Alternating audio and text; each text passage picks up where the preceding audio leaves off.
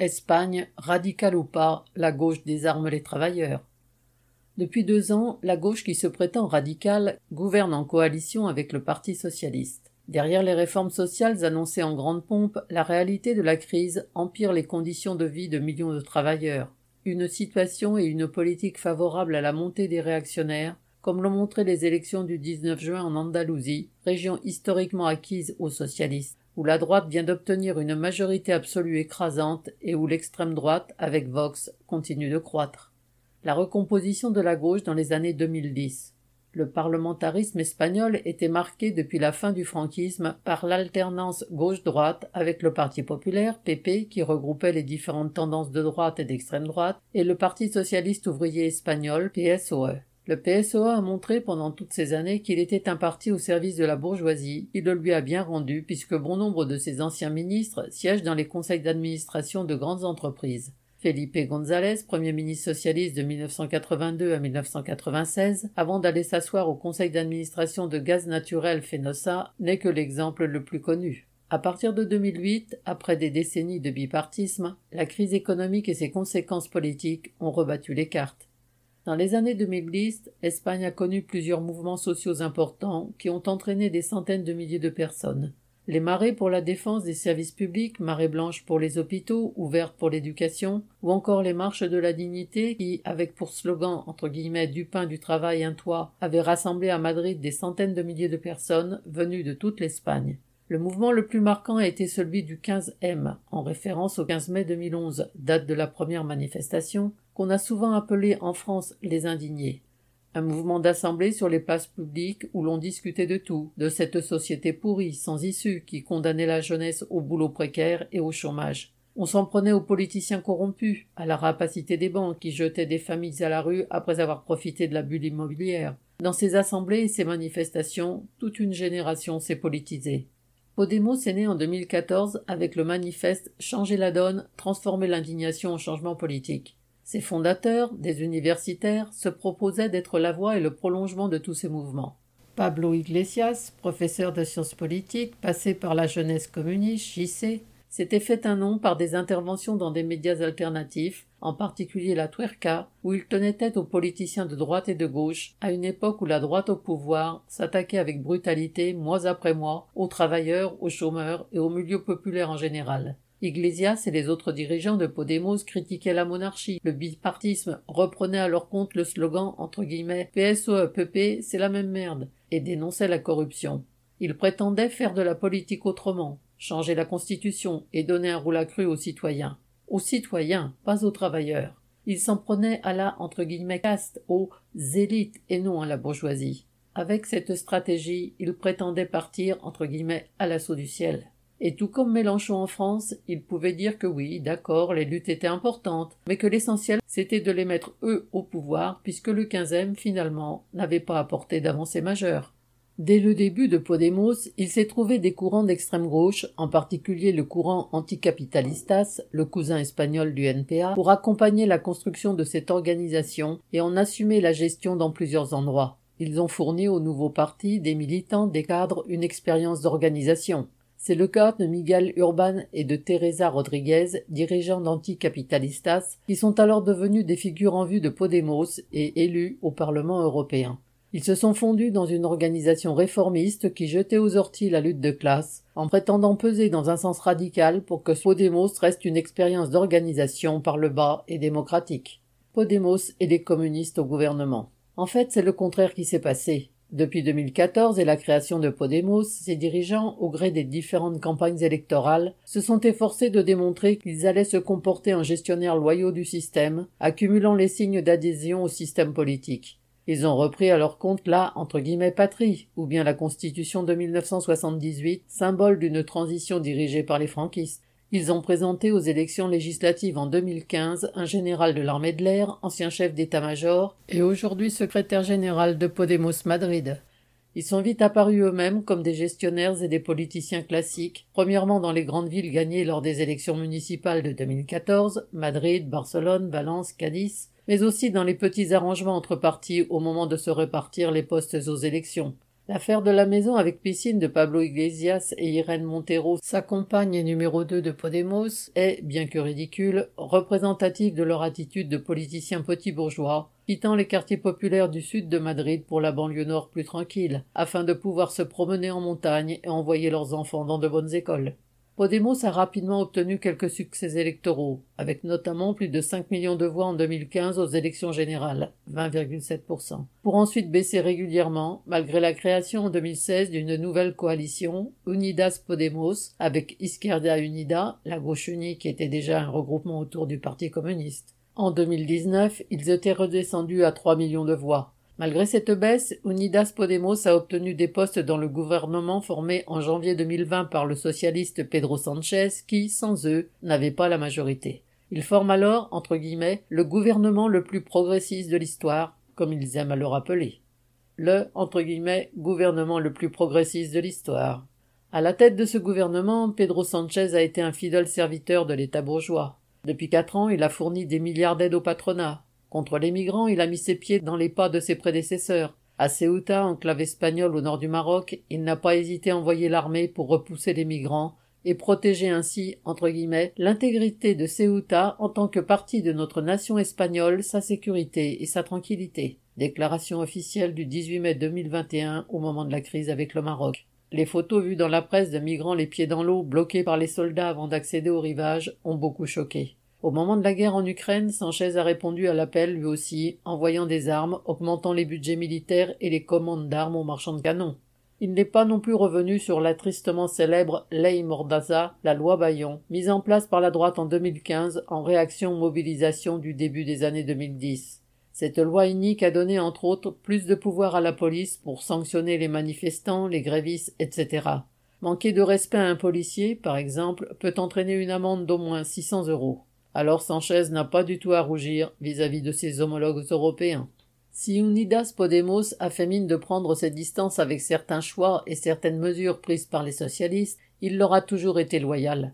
Un exemple parlant. Dans les premières semaines de la guerre en Ukraine, les ministres et parlementaires de Podemos ont critiqué l'envoi d'armes et des discours belliqueux, mais cela n'avait aucune influence, et ils le savaient. En restant au gouvernement malgré ce désaccord, ils ont joué leur rôle d'alliés minoritaires d'aile gauche un peu critique pour conserver au gouvernement de coalition le soutien de leur base majoritairement opposée à l'escalade guerrière. C'est évidemment au PS que reviennent le poste de Premier ministre et l'essentiel du pouvoir. Cependant, Unidas Podemos a tout de même cinq ministères le travail, l'égalité, la consommation, les droits sociaux et les universités.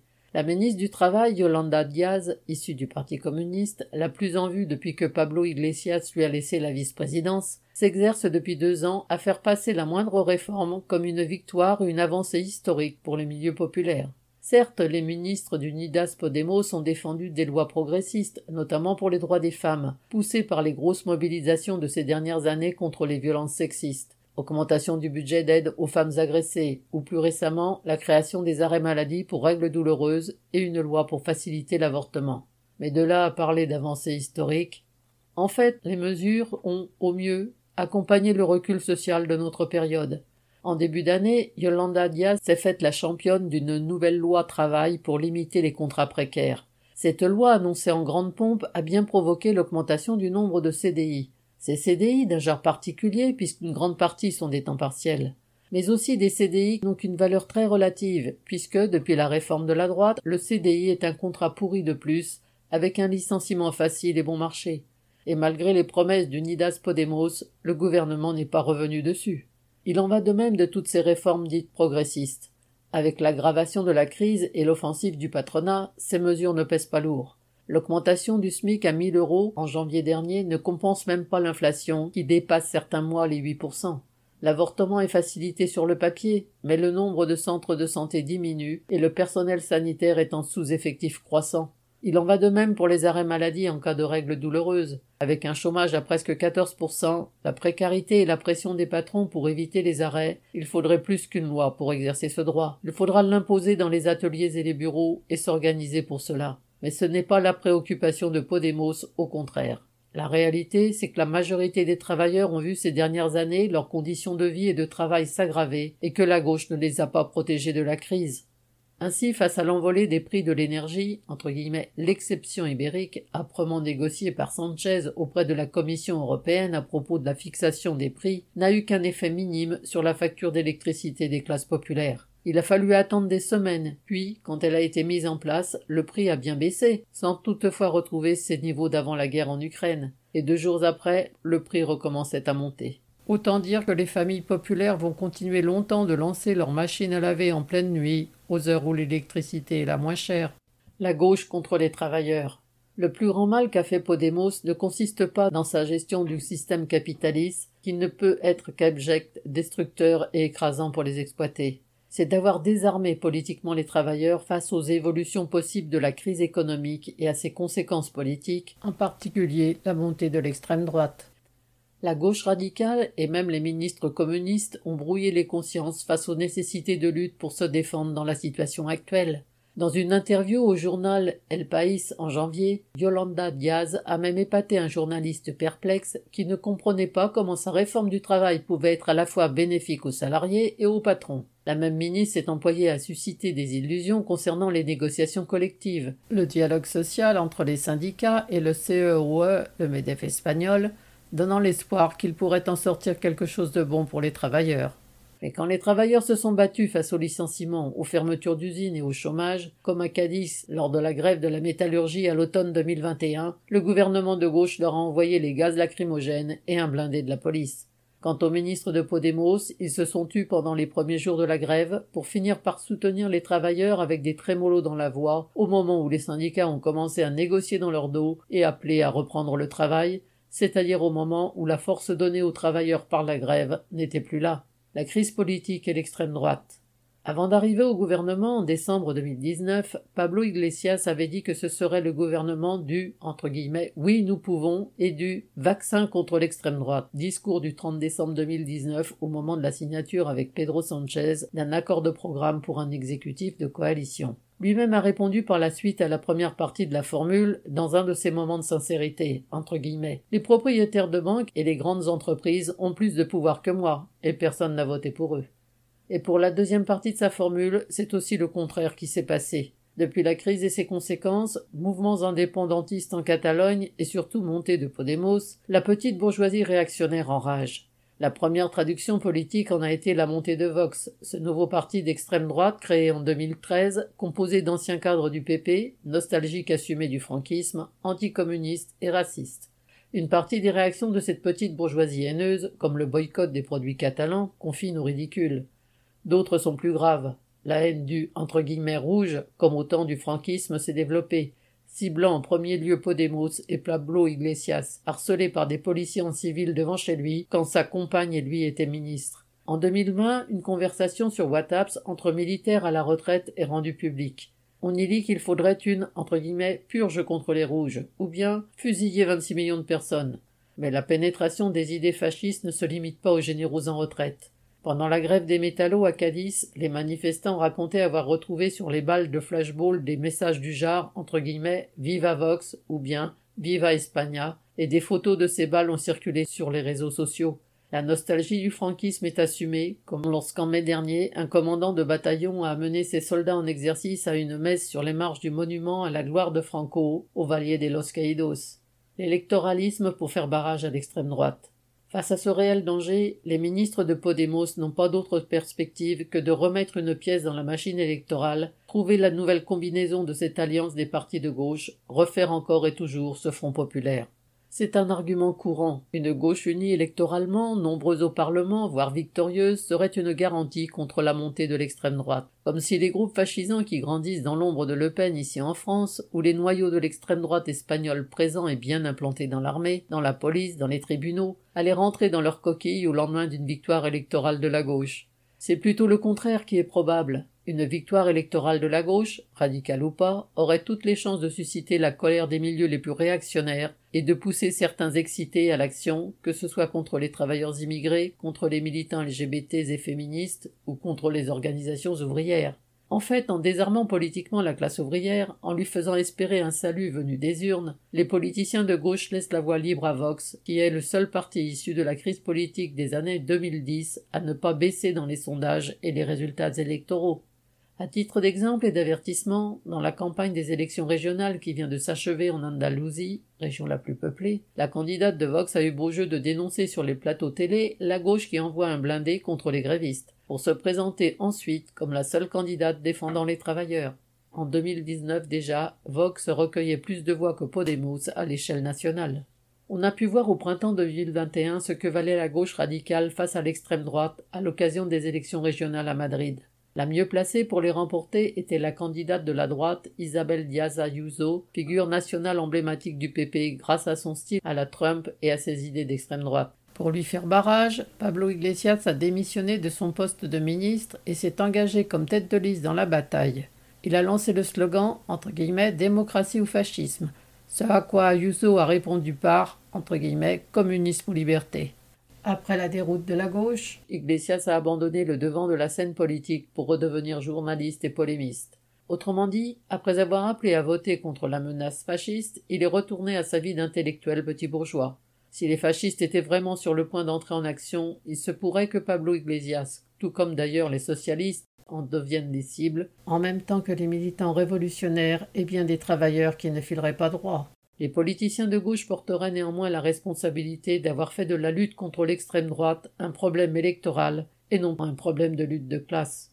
Face à l'extrême droite, la gauche soi-disant radicale n'a rien de mieux à proposer que ce cocktail extrêmement dangereux pour la classe ouvrière, une politique qui déçoit les travailleurs et aggrave leur situation, un discrédit des organisations syndicales par un dialogue social creux qui se répercute en discrédit de l'idée même d'organisation de classe et le renforcement des réactionnaires.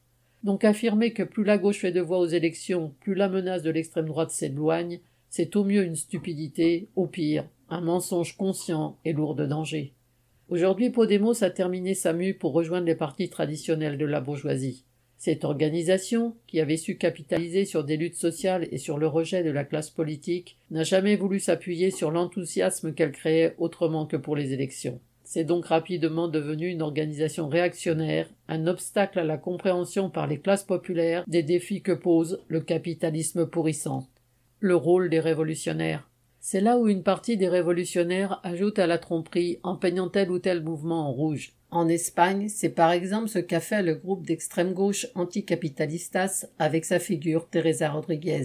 En étant complètement suiviste de la ligne réformiste de Podemos, ces militants n'ont pas du tout tiré le parti vers la gauche. Par contre, ils ont bien contribué à envoyer dans le mur, à décevoir et à démoraliser ceux qui avaient cru en un prolongement politique des grandes mobilisations d'il y a dix ans. Quand ils se sont séparés de Podemos il y a un an, allégés d'une partie de leur cadre qui avait trouvé une maison bien chaude, ils ont continué à mener une politique opportuniste en misant sur le régionalisme andalou afin de gagner du poids dans les élections contribuant de plus belle à désorienter les classes populaires. Le rôle des révolutionnaires n'est pas de préférer telle ou telle combinaison d'union de la gauche, parce qu'elle serait plus ou moins radicale dans ses discours, ou plus ou moins large dans son spectre d'organisation. Il n'est certainement pas de rassurer les travailleurs en leur passant de la pommade et en leur vendant le rêve des jours heureux, dans une situation de crise profonde du capitalisme, où même le concept de réformisme n'a plus beaucoup de sens, parce qu'il n'a plus tellement de miettes pour se nourrir. Alors radical ou pas, la gauche finira par se dresser sur le chemin des travailleurs quand ils relèveront la tête et chercheront les moyens de se battre. Rappelons qu'en Espagne, en 1936-1937, le Front populaire, cette alliance électorale et gouvernementale de la gauche, a non seulement trahi les revendications des travailleurs, mais s'est surtout dressé militairement sur leur chemin quand ils ont voulu arracher ce que les élections ne leur donnaient pas, et quand le coup d'État militaire de Franco les a poussés à l'action révolutionnaire. Cette gauche-là, dirigée par le PC et autrement plus radicale que Podemos, a protégé l'ordre et la propriété en massacrant les ouvriers au nom de l'unité et en abandonnant toute la société à une dictature militaire sanguinaire. Aujourd'hui, quand la gauche déploie des grands moyens pour embrouiller la conscience de classe, le rôle des révolutionnaires est au contraire de faire vivre cette conscience parmi les nôtres, les travailleurs, de la développer, de tout faire pour qu'elle s'incarne dans un parti ouvrier communiste révolutionnaire qui permette la victoire de la classe ouvrière, la seule capable de renverser le capitalisme. 23 juin 2022.